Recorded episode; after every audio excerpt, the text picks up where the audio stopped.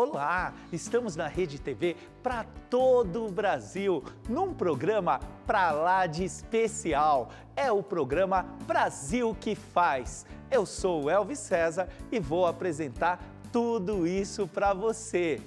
Hoje nós estamos aqui com uma pessoa muito especial. Estudou a vida inteira na escola pública, é do bairro da Moca, de São Paulo e é presidente da maior indústria gráfica da América Latina. Nosso amigo Carlos Giacomini. É muito bom tê-lo aqui, amigo. Obrigado, Elvis. Obrigado à Rede TV. É uma oportunidade muito bacana estar aqui falando com você, ainda mais porque nós nos conhecemos, né? Já faz um tempo, então é muito legal. Carlos, é, eu estou muito feliz da sua presença aqui e já vou direto. Como é ser presidente da maior indústria gráfica da América Latina? Elvis, é, é, é uma responsabilidade bastante grande, né? É, não só pelo tamanho da empresa e pelas, pelo número de profissionais que nós temos, mas pela importância dos clientes também que dependem da gente, né? Então, quando a gente fala de, de, de uma indústria gráfica, a gente está falando de comunicação, está falando de educação, está é, falando de pessoas que muitas vezes dependem dos produtos que a gente produz para poder ganhar vida. Então, é, é, eu acho que assim é uma responsabilidade grande e é muito emocionante você tornar realidade uma ideia, um pensamento, uma informação é, e, um, e uma própria venda de um produto é muito gratificante ainda mais quando você começa do zero. do zero. Fiquei sabendo que você foi o funcionário número um dessa indústria. Fui, fui o funcionário número um, é, levei um tamanho susto quando eu fui promovido para esse trabalho. Eu nunca tinha, tinha mexido com produção, com, com a parte fabril. E então foi um desafio enorme, porque as pessoas ali desenharam a máquina para mim e disseram: olha, o papel entra aqui, o produto sai aqui. E eu fiquei pensando: nossa, será que eu vou conseguir lidar com isso, né? É, e, e, foi um desafio até a construção, porque quando nós chegamos aqui em Santana de Parnaíba, é, não tinha absolutamente nada, tinha uma padaria e o resto era uma floresta. Então nós tínhamos que diariamente é, colocar pedrinha na rua para os caminhões poderem passar, porque não tinha rua, não tinha asfalto, não tinha nada. Então, é, foi um desafio enorme a construção, a primeira máquina, a infraestrutura e, e, ver o município se desenvolver como a gente se desenvolveu. Foi muito legal. Amigo, essa construção do alicerce até hoje, eu posso te falar, o conjunto de tecnologia, as, as máquinas que são importadas, a montagem, a instrução, uhum. o número de funcionários, qual o treinamento, como todo esse conjunto, essa engrenagem gira para fazer esse país prosperar? Olha, é, é uma coisa bastante interessante todo, todo esse, toda essa evolução, né? Primeiro porque nós recebemos os equipamentos que, que eram top de linha nos Estados Unidos, que não existiam no Brasil, a gente dependeu de uma capacitação externa, né? então vieram um grupo de americanos aqui capacitar os nossos profissionais. É, à medida que isso foi evoluindo, nós fomos dominando a tecnologia, então nós tivemos uma transferência da tecnologia e depois nós dominamos ao ponto de nos compararmos com a produtividade americana que é para nós uma, uma referência muito importante. Da onde germinou essa ideia de montarmos a maior gráfica da América Latina aqui no Brasil? Olha, foi, foi uma coisa também bastante interessante, é, porque há 20, 25 anos atrás, 24 anos atrás, havia um movimento muito forte de fascículos, não sei se você lembra, os jornais, principalmente a Folha, né? Eles lançavam fascículos que eram encartados no jornal de domingo. E o grande fascículo que, que foi o, fomentador desse negócio era o Atlas Geográfico. Então, naquele momento, a tiragem do jornal chegou a um milhão de exemplares por semana.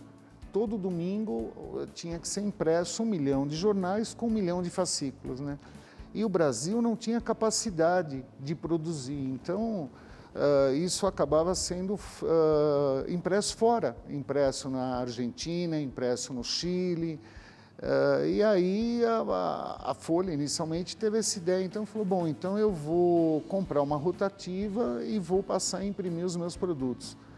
É, só que quando a rotativa chegou, aí se, se amadureceu e disse, não, vamos montar uma gráfica comercial é, para fazer revistas, para fazer catálogos, para fazer fascículos e foi, foi essa foi esse o ponto inicial. Ao longo dessa transferência de tecnologia uhum. que você bem abordou, foi necessário a capacitação de muitos brasileiros. Olha, é, transferir tecnologia, principalmente quando você tem que fazer essa, essa alternância de língua, é uma coisa bastante, bastante difícil. É, e para um equipamento que não havia similar no Brasil. Então é uma coisa completamente nova, né? É, nós tivemos que contratar um tradutor, nós tivemos que ter uma equipe de suporte, é, mas os americanos, que, que, que foi quem nos, nos, nos, deu essa, nos transferiu toda essa tecnologia, foram, foram pacientes, compreenderam é, e nos capacitaram. Então foi um, uma coisa bastante interessante. Qual é o futuro do mercado gráfico diante dos desafios digitais? Como você vê esse horizonte? Elvis, todo mundo é, é, tem essa dúvida se a gráfica vai acabar, se o papel vai acabar, quer dizer, para onde nós vamos, né? Eu, particularmente, não acho que o papel vai acabar e que a gráfica vai acabar. Eu acho que sempre vai ter espaço para o impresso, como tem espaço para o digital e para outras para outros canais ou segmentos de comunicação. Então, o que eu acho que nós precisamos unir as tecnologias, né? Nós precisamos entender como é que a tecnologia pode conversar com o impresso e como é que a gente pode criar poder no impresso para que ele possa sobreviver. Então, nesse sentido, por exemplo, a Plural desenvolveu mecanismos de, de, de realidade aumentada, de, de produtos que você possa, por exemplo, assistir filmes no impresso com o seu celular. Então você pega lá o seu celular, aponta para o impresso e assiste um filme, assiste um vídeo, você pode ter um manual de treinamento, você pode ter uma aula com exercício partindo do impresso, né? Então eu acho que a gente precisa combinar as tecnologias, eu acho que o impresso tem um valor muito grande, é muito importante, né? Por exemplo, o Brasil é o país no mundo, se não é o primeiro, é o segundo país que tem o maior programa de livro escolar do mundo. Né? Então se imprime aqui milhões e milhões e milhões de livro escolar, né? E é um programa de fomento à educação. E a educação é uma coisa fundamental, né? Sem educação a gente não vai chegar a lugar nenhum. Então eu acho que tem muito espaço é, tem, tem essa coisa do marketing direto, de pessoas que dependem de, de do, dos catálogos para vender. Eu, tinha, eu tive um cliente que um dia falou para mim que o catálogo dele era o shopping de cidades que não tem loja. Então você tem lugares que não tem comércio e o catálogo de produtos. essa colocação. É o comércio, Carlos. é a loja, é o shopping de quem não tem as coisas para poder comprar. Então são milhões de pessoas que dependem desse, desse tipo de comércio, de venda de produtos. É, eu, eu acho que o futuro é um futuro é, relativamente incerto, na medida que uh, esse espaço do impresso precisa ser definido mas eu não acredito que o impresso vai acabar. Como é ser líder do segmento há mais de uma década? Olha, é você, é você criar uma referência, né? Isso traz uma responsabilidade muito grande, porque você acaba é, sendo uma referência de mercado, não só para os clientes, para os concorrentes, para as pessoas que querem trabalhar na sua empresa, né? Como sendo uma referência para a região onde você você atua também, você cria uma referência. Então eu acho que tem uma responsabilidade muito grande e tem princípios que você precisa manter e você precisa construir uma cultura de valor. Então eu acho que isso é, é uma responsabilidade grande. Quais são os seus principais produtos, amigo? Olha, a, a Plural ela atua no ramo de, de impressos de segurança, então eu acho que isso é também uma coisa muito importante, né? Provas, concursos, loterias. É, se a gente perguntasse aqui se você usa talão de cheque, né? O talão de cheque já é uma coisa esquecida para nós, mas tem regiões do, do, do, Brasil que dependem do talão de cheque porque é o pré-datado, porque faz um negócio. Então a gente imprime talões de cheque também, imprime loterias. Nós estamos agora produzindo o exame do Enem. São 10 milhões de provas personalizadas com, com o nome segredo. do aluno com a escola, a sala que ele vai fazer a prova, com toda a segurança e sigilo. É, então, esse é um, um, ramo bastante, um segmento bastante importante.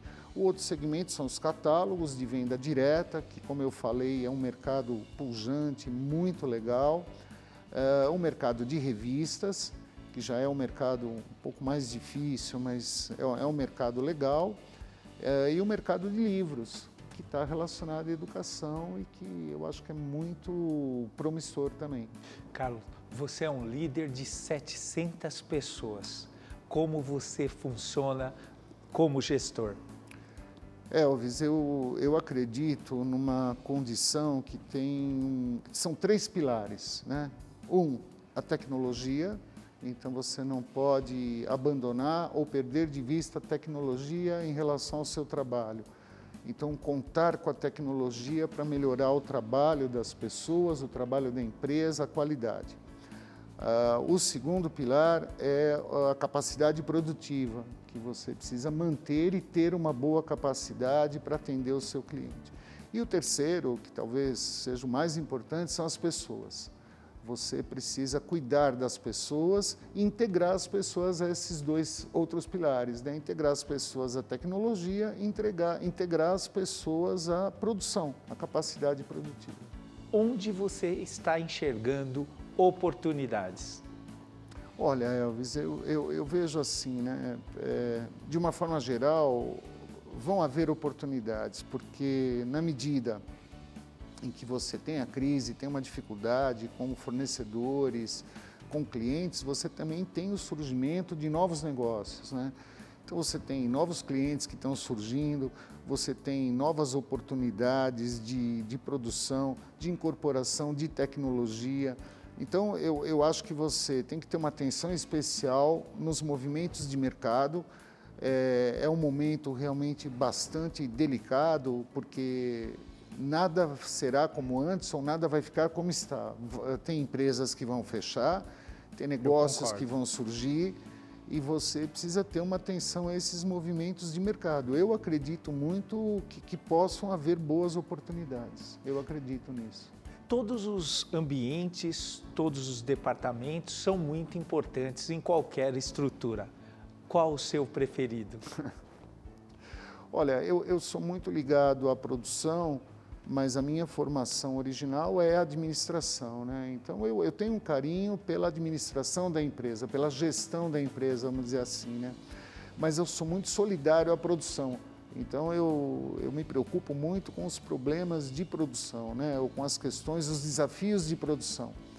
Uh, então eu, eu, vou admitir aqui, vai, que eu sou voltado à produção, eu, eu, gosto muito de acompanhar a produção, mas a minha natureza é de gestão, é de administração mesmo. Quem é o Brasil que faz? Olha, o Brasil que faz são os brasileiros, né? Aquele cara que levanta cedo, que batalha. Óbvio, você tem o investidor, você tem o dono do capital, você tem aquele que, que fomenta o negócio, mas o Brasil que faz somos nós, são os brasileiros que, que, que lutam ali no seu dia a dia para que tudo aconteça, né? Para que a gente possa acordar no dia seguinte e continuar fazendo o nosso trabalho. Carlos, tudo que é bom dura pouco. Verdade. E nós estamos chegando no final dessa magnífica entrevista. E eu quero te agradecer, amigo. Obrigado, Elvis. É uma honra estar aqui com você. Gosto muito de você, do teu trabalho. Né? Um dia a gente precisa marcar para falar do seu trabalho também. É, que não é pouco e foi ótimo. Né? Então, agradeço muito a oportunidade de estar aqui falando contigo. Eu que agradeço e nós estamos chegando ao final desse programa. Você pode assistir muito mais nos nossos canais de, de redes sociais. E esse programa foi feito para que você nunca desista dos seus sonhos. Um grande abraço, Deus abençoe e até o nosso próximo programa. Valeu!